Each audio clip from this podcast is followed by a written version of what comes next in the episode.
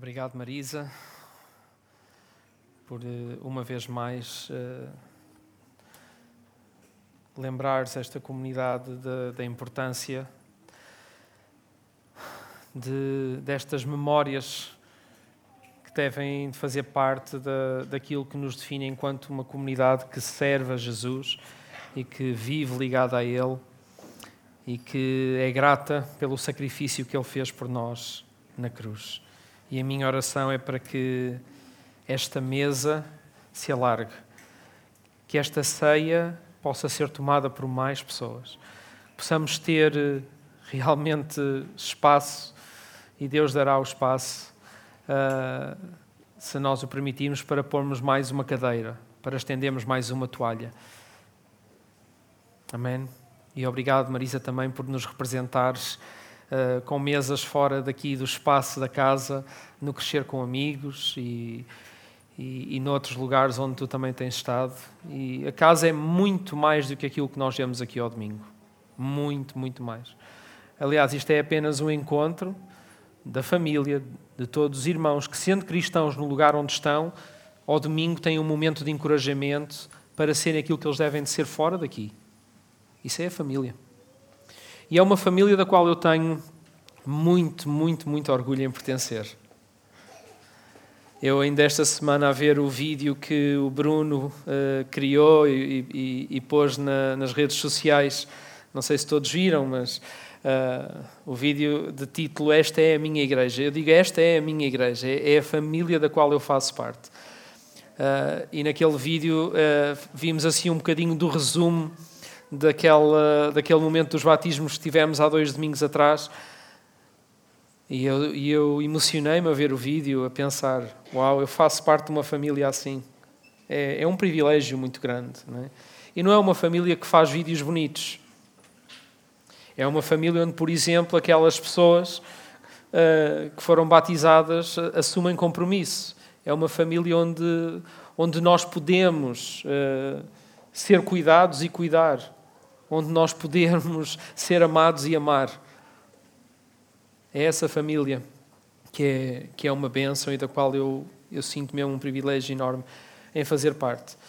Fazer parte desta família é ter estes momentos de grande festa, de celebração, de alegria, de que, que a gente sente todo, todo este privilégio em pertencer, mas é também, ao mesmo tempo, um lugar, porque é assim, porque faz parte de ser família. É um lugar onde temos muitos momentos, onde temos que ter conversas difíceis, onde temos que dividir e suportar a dor do outro, onde temos que partilhar o sofrimento, onde temos que ser vulneráveis. Isso também faz parte de ser família. Não é tudo bonito, não é tudo músicas e vídeos bonitos é muito mais do que isso. Tudo isso faz parte da celebração, mas na família também há, também há tudo isso. E eu, em particular, eh, sou grato porque, na primeira pessoa, uma vez mais, pude receber desta família provisão provisão de Deus num momento difícil que a minha família passou há uma semana atrás. E eu não, não tenho sequer palavras para, para aquilo que eu posso experimentar da parte, da parte de Deus. Estes são os meus filhos, agora quatro. Uh, o Daniel, o Jonatas, a Matilde e agora a pequena Miriam. Uh, é vossa também, pertence-vos, é, é, da casa. Uh, ela há de vir à casa, mas já é vossa. E o que é certo é que ser pai é um enorme privilégio. É como, é como a família tem momentos de grande celebração, de grande festa, em que nós, uh, como eu agora, eu, uh, a Ruth diz, estás sempre a tirar fotografias, estás sempre a dar beijinhos. É uma festa enorme. E ela até permite, porque ela é tão calma que, que eu saiu mesmo ali a sorte grande, porque eu não, não sei explicar. Eh, o meu historial de filhos foi mesmo. É, ela é comer e dormir, literalmente. A gente até quer interagir com ela e pega nela e abana e dá beijinhos e raspa com a barba, a ver se ela uh, fica toda vermelha, coitadinha. Mas não, ela Está sempre, cai, cai, come e, e, cai para o lado. Está sempre a dormir. É um, é um doce a nossa pequena Miriam. Mas, tal e qual como na igreja, também tem também é agridoce. Tem outros momentos que não são assim tão bons. Mesmo. O Paulo, no domingo passado, partilhou convosco o que aconteceu. Eh, então, sem me alongar muito, eh, foi. E contando-nos agora na primeira pessoa, foi duro, sem dúvida. Fez, fez na sexta-feira uma semana, eu estava longe daqui do espaço da casa e o meu filho vinha para a igreja para almoçar, ele vem há dois anos, vem a pé entre a escola e a igreja e foi atropelado aqui perto da, da Igreja Católica da Portela. E imaginam não é, o que isso provocou. Mas para vocês perceberem uh, a minha dor uh, de pai, e um pai, um pai sofre também, celebra, mas sofre. Um, eu estava longe, estava aí uns 15, 20 minutos de distância daqui, e recebo uma chamada em pânico, onde eu só ouço gritos, choro, uh, e lá pelo meio Daniel foi atropelado. Sem muita explicação, como é que fica o coração de um pai, não é? Eu estava dentro de uma loja e pronto, eles devem ter pensado que eu estava a assaltar a loja ou alguma coisa, porque eu saí disparado até ao carro, com a cabeça a ferver, entrei no carro e pronto, e o carro uh, pronto, parecia o Fast and Furious. Bem que acelerei.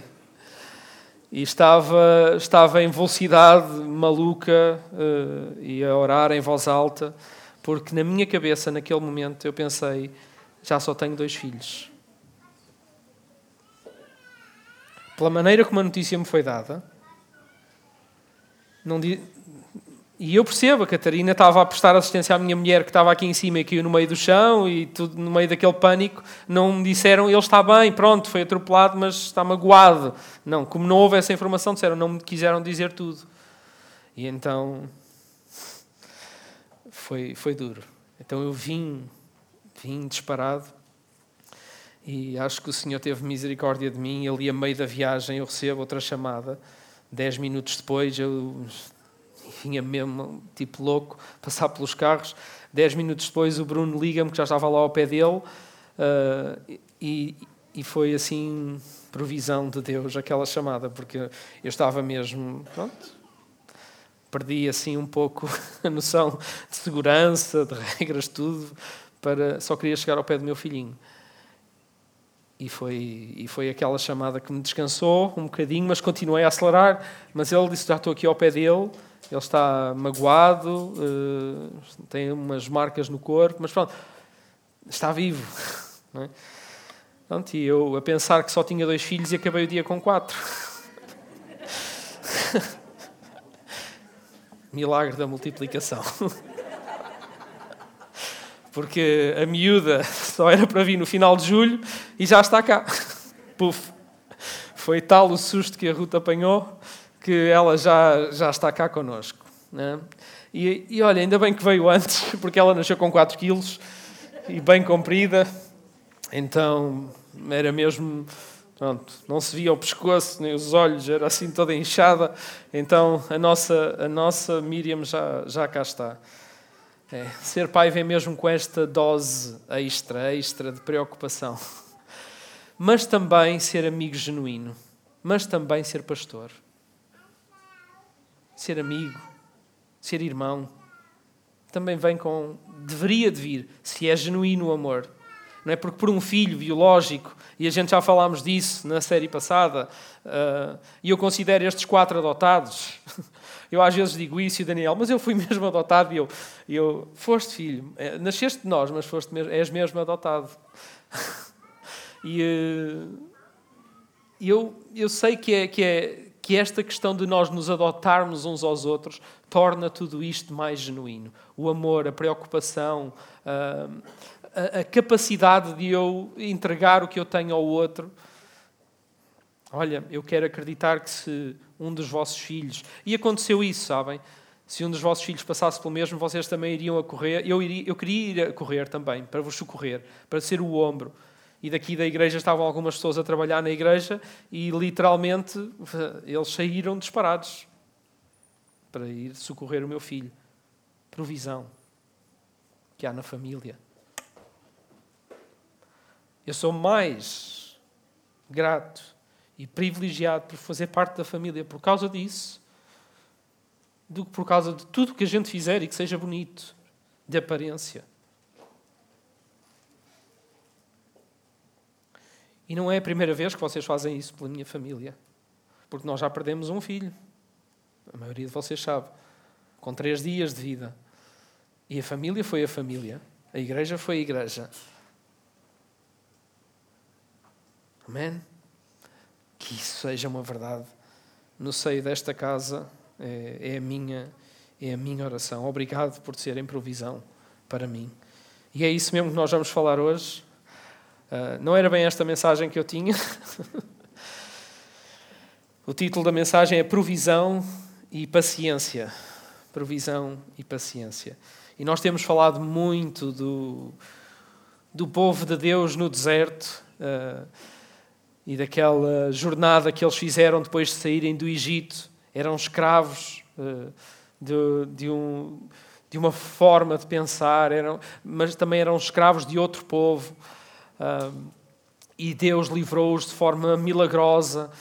E logo ali no início, este povo deparou com, com uma grande dificuldade, porque os egípcios, o povo opressor, perseguiu-os e eles estavam, tinham o povo egípcio atrás e o mar vermelho à frente, e estavam ali diante daquele, daquele perigo iminente, morte iminente, um, e o povo, e, e, e, nós temos falado muito disto, desse, desse momento, o povo então atravessa o Mar Vermelho, porque vocês imaginam a cara daquele povo quando o mar se abre e eles podem passar pelo meio.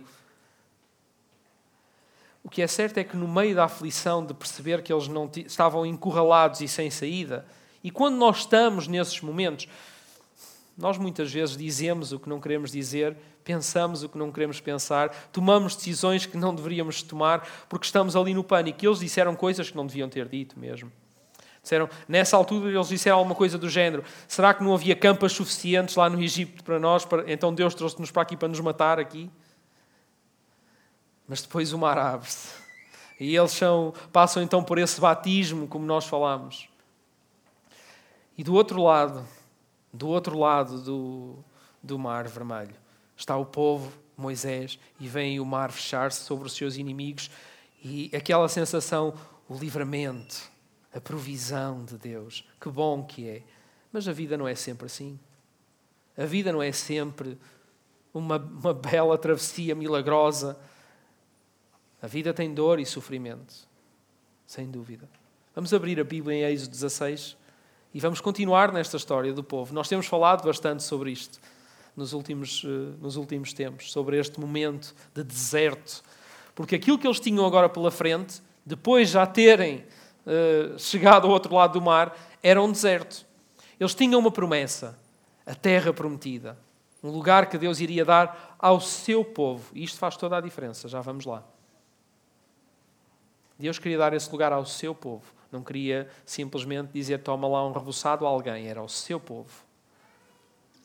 E então eles chegam ao outro lado e, e iniciam esta jornada. Eu imagino Moisés, depois de eles terem atravessado o Mar Vermelho, ele está ali ele, e Moisés, todo entusiasmado, viram o que aconteceu. Terra prometida! E toda a gente, yay! Toda a gente feliz. Vamos para a Terra prometida! Começa a jornada. Todos entusiasmados, logo ali no início. 45 dias depois. Êxodo 16. Toda a comunidade, versículo 1, do povo de Israel partiu de Elim e chegou ao deserto de Sim, entre Elim e o Sinai, no dia 15 do segundo mês, depois da saída do Egito. Então eu imagino Moisés aqui. Terra prometida, pessoal! 45 dias depois. Um mês e meio depois. E o povo Será que o povo fez festa outra vez? Yay! Vamos para a Terra Prometida! Não, aquilo já estava noutro nível. Ela estava, pois, 45 dias, Moisés. Já estamos a andar algum tempo neste deserto. Eu acho que eles ainda nem sabiam o que os esperava. Não foram 45 dias. Versículo 2.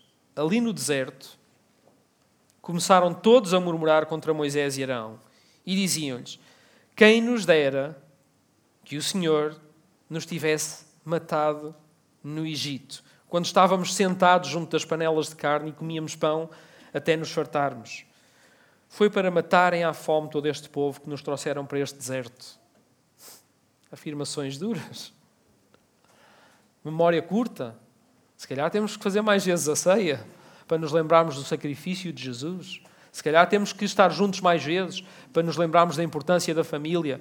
Se calhar temos que fazer batismos mais vezes para sermos lembrados do compromisso que todos temos que ter. E quem já foi batizado, o compromisso que assumiu.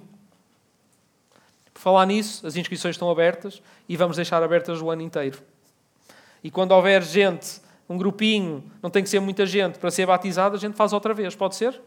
Pronto, fazemos assim. Em vez de marcar uma ou duas datas como a gente costuma fazer, vamos manter isto aceso, porque nós, nós temos memória curta. Não era só o povo de Deus. Eles viram milagres à grande. 45 dias depois era assim que o povo estava. Mas Deus, Ele tinha feito uma promessa à terra prometida e nós, e nós achamos que tudo aquilo que era provisão de Deus para este povo era um pedaço de terra quando a provisão que Deus queria dar era muito mais do que terra. Aquilo que Deus tem para nós é muito mais do que a resposta às orações no nosso momento de sofrimento, porque há provisão no sofrimento, na dor, no deserto. E eu sei que há gente que passa por muitos desertos e que até estão agora a passar por deserto, e às vezes a paciência é muito curta. E quando nós estamos no meio da dor e da aflição, realmente dizemos coisas que não queremos e não dizemos. E tomamos decisões que não deveríamos tomar. O meu filho Daniel, nesta altura, está uh, a pôr a minha paciência enquanto pai à prova de maneiras uh, impressionantes. Está a ser, está a ser duro mesmo. Uh, é um deserto que já tem 12 anos. E eu amo aquele filho, se eu amo aquele filho. E, eu, e digo-vos, ser pai é, é, é conhecer um pouco o coração de Deus também. Porque Deus ouve estas coisas e continua a estar lá. É o nosso Pai. E nós? Quando os nossos filhos também testam a nossa paciência, ficamos lá? E quando é os nossos amigos, e quando é o nosso irmão, e quando é aqueles que pensam de forma diferente de nós, e quando é aqueles nossos colegas no trabalho, será que nós também temos isso conosco? Porque Deus tem. Ainda quando a gente diz coisas que não deve. O meu filho no hospital dizia do género: Este é o pior hospital do mundo, bem alto. Estes médicos são maus. Passava um médico assim à porta do quarto dele e ele abria os olhos para lhe dizer alguma coisa e ele ia embora e ele: Estás a ver, pai? Eles estão-me a ignorar. Era a dor. No meio da dor, nós dizemos mesmo coisas até, ao ponto de ele ter dito, não sei, vocês como pais já devem ter ouvido isso, tu és o pior pai do mundo também. Porque eu estive ali o tempo todo, assim, naquela de orador motivacional, a dar aquele discurso mesmo, filho, isto é para o teu bem. Quando eles vêm, é, é, é, eles estão a fazer isto por teu bem. Agora é preciso paciência porque eles estão a, a fazer, a, a, avaliar os exames que estão a fazer. E depois pegavam nele e metiam na máquina, e lá ia ele para mais um TAC e mais uma radiografia. E pronto, vocês, olha. É... E nós achamos que quando eles são pequenos e choram, dão trabalho. Só fica pior. Sempre. E quando eles têm 20 ou 30 anos, é mau também. Eu acredito que eu dou trabalho a alguns e, e digo-vos já que eu preciso tanto de cuidado e espero que esta comunidade, vocês entendam isso nesta comunidade, com os pastores.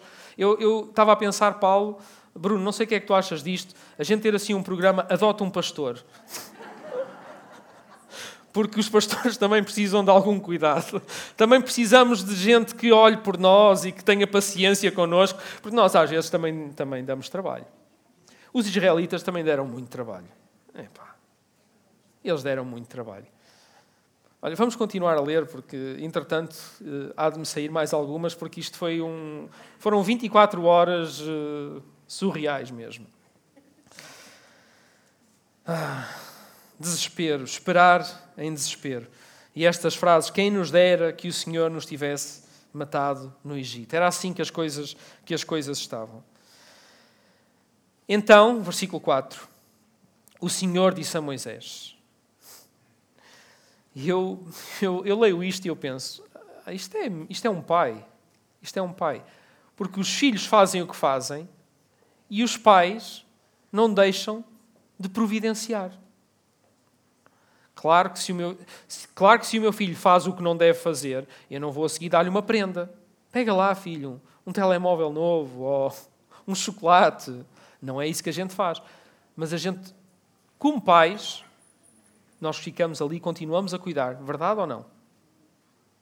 Eu ainda estou para conhecer um pai que diga que, olha, o meu filho portou-se mal, então eu disse, não vais comer durante uma semana. Então o Senhor disse a Moisés, versículo 4: Vou fazer chover do céu comida para todos.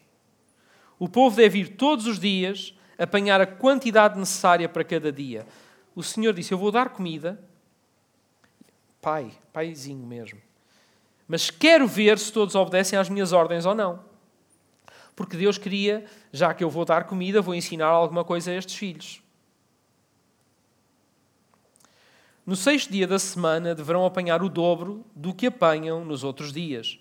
Moisés e Arão disseram ao povo de Israel: Esta tarde irão compreender que foi o Senhor que vos tirou do Egito. E amanhã de manhã verão o poder do Senhor, pois ele ouviu a vossa murmuração contra Deus. Pois quem somos nós para murmurarem contra nós? Moisés acrescentou: À tarde o Senhor vai dar-vos carne para comer e de manhã pão com abundância pois o Senhor ouviu que murmuravam contra ele, contra o Pai. Pois quem somos nós? Não foi contra nós que murmuravam, mas sim contra o Senhor. Versículo 13, um bocadinho abaixo. Naquela mesma tarde apareceram tantas codornizes que cobriam o acampamento. Franguinho bom. E de manhã havia uma camada de orvalho em volta do acampamento. Depois de se ter evaporado o orvalho, apareceram à superfície do deserto uns grãozinhos miúdos como quando cai granizo. 15. Os israelitas não sabiam o que era e, ao verem aquilo, perguntavam uns aos outros: O que é isto? E Moisés respondeu-lhes: Isto é o pão que o Senhor vos dá para comer. O Senhor providenciou.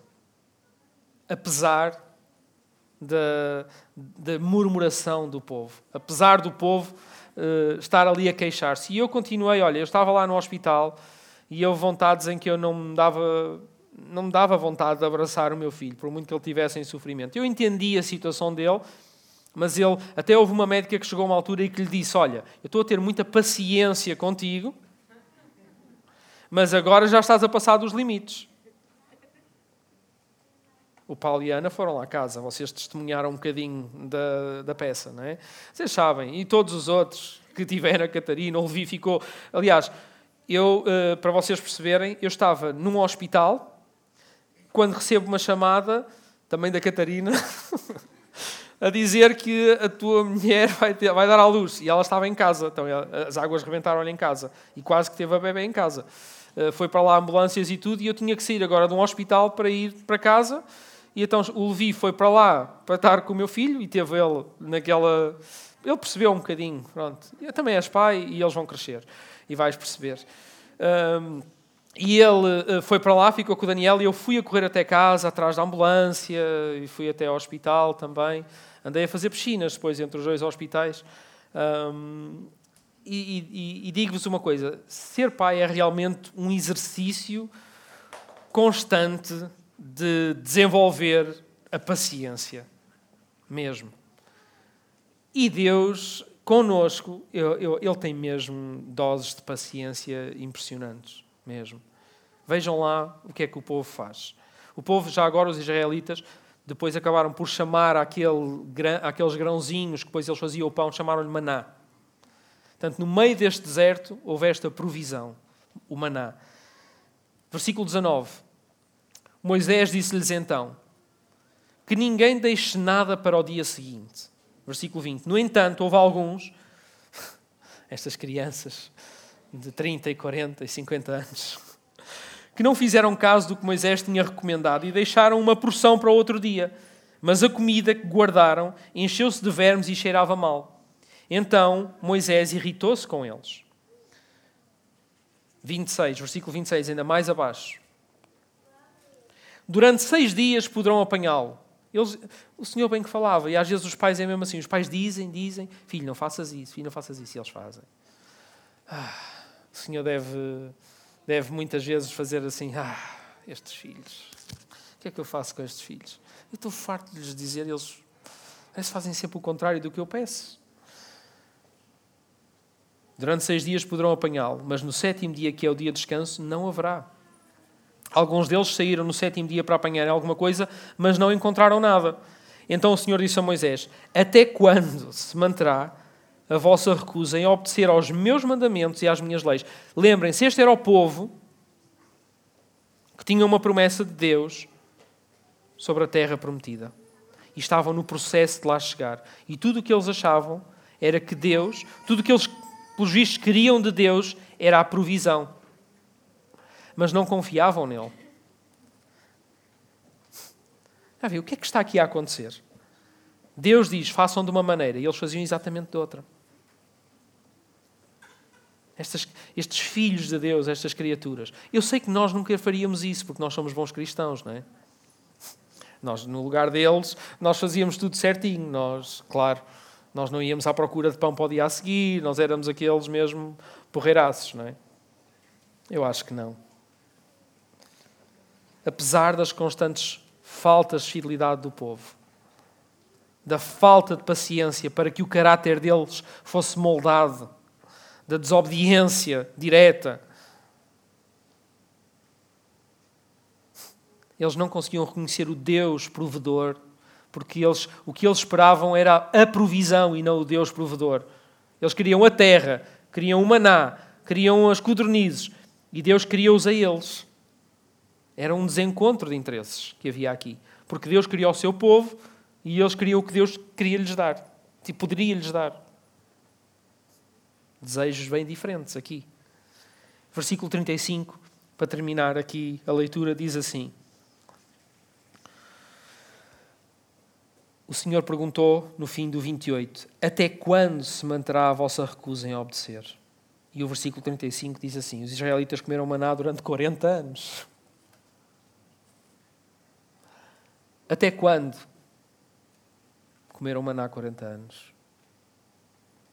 Porque tudo o que eles queriam não era, não era que Deus fosse o Deus deles, eles queriam o que, o que Deus lhes poderia dar. E há uma, e há uma diferença bem grande. Uh, entre essas duas coisas. 40 anos a comer maná. 40 anos para estarem prontos.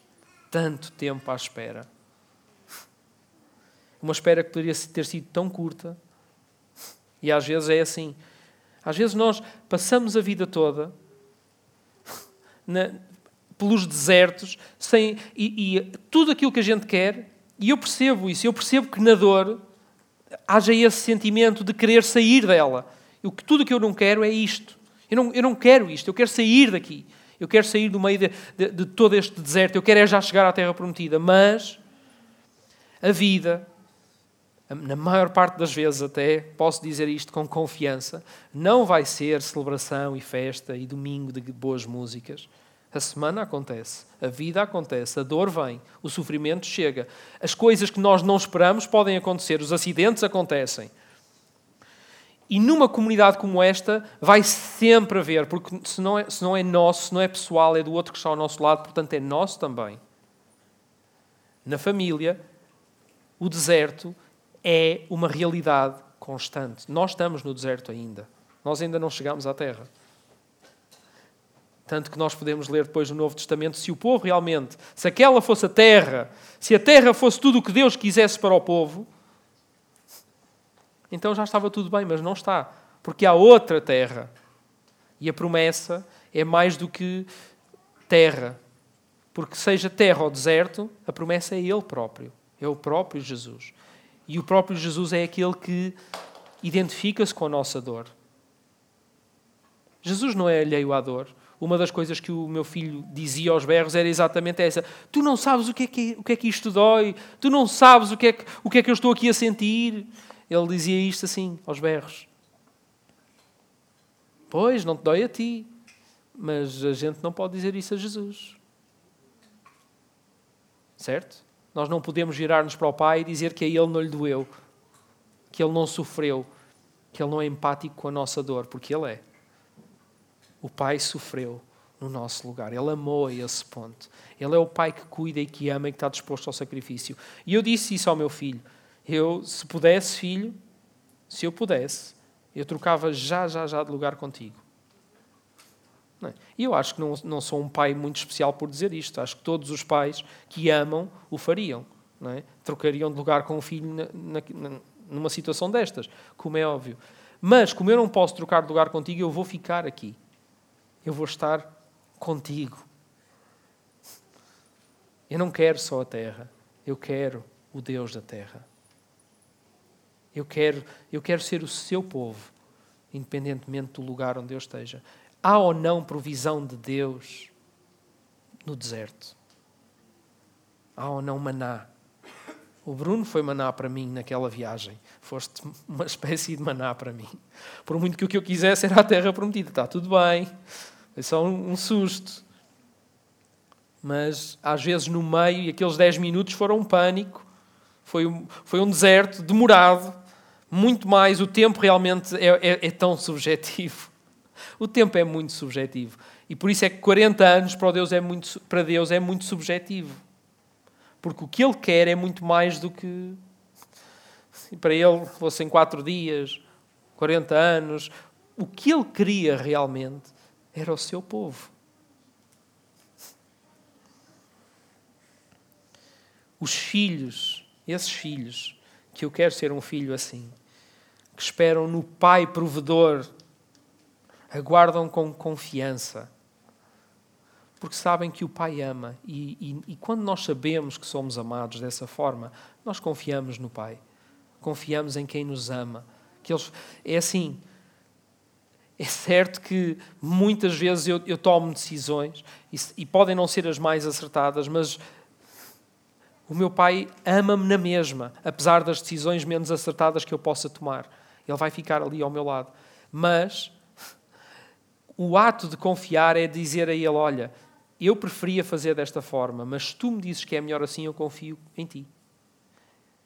E isto é pôr nas mãos de Deus, a nossa, pôr as nossas vidas na mão do Pai na mão daquele que cuida de nós como mais ninguém. É confiar no Deus provedor, no Deus que vai providenciar mesmo que eu tenha que sofrer, mesmo que me, mesmo que me doa, mesmo que a minha vida ainda seja o deserto, ali no meio. Porque no deserto foram muito poucos que perceberam isto. Ao ponto de que, como a Ana dizia uh, quando falava sobre identidade, ao ponto de que poucos foram aqueles que absorveram esta identidade de filho desta forma. De ser o filho que entende, o pai que ama, o pai que é, o pai em quem eles podem confiar, o pai que, que lhes deu a ousadia e a coragem para dizer o que eles disseram.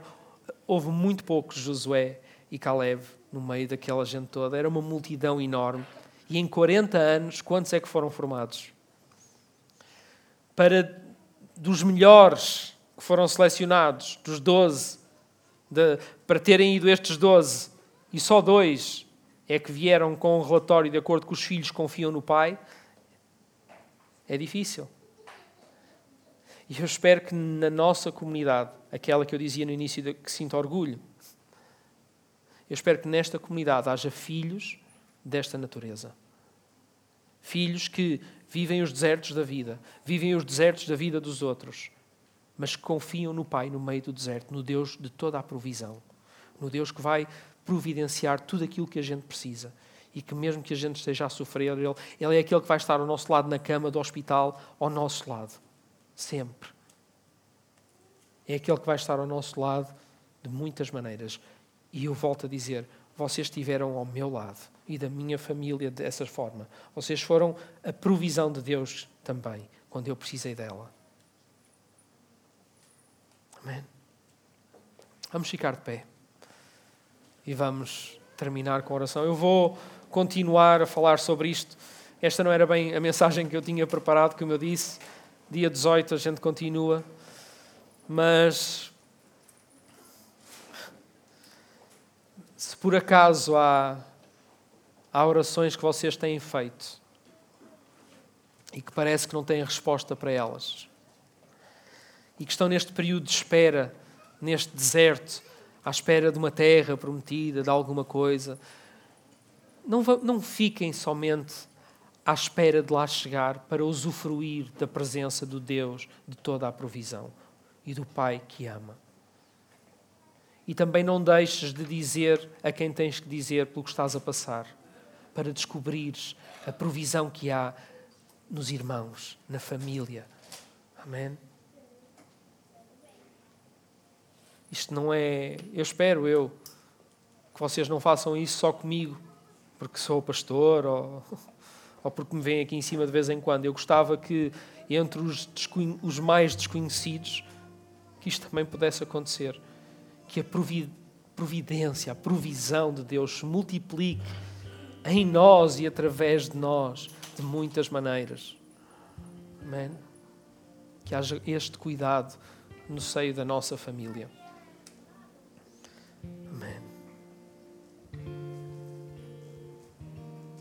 A provisão não vai, não vai ter sempre esse aspecto de terra que mana leite e mel que foi a descrição que eles fizeram da terra quando lá chegaram.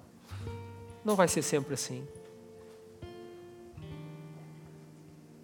A razão desse povo não ter entrado na terra prometida foi o facto de não terem entendido a mão provedora de Deus durante todo o caminho, porque Ele está sempre conosco. Ele está aqui neste lugar. Ele está aqui conosco. Ele quer fazer-se um conosco. Quer ser o nosso Deus. Ele quer que nós sejamos o seu povo. E se eu pudesse trocar essa expressão bíblica do Antigo Testamento que está sempre a surgir, o povo de Deus, por outra, eu diria esta: é os irmãos, a família que confia no Pai. A família que confia no Pai. Somos nós. Amém? Sejamos nós.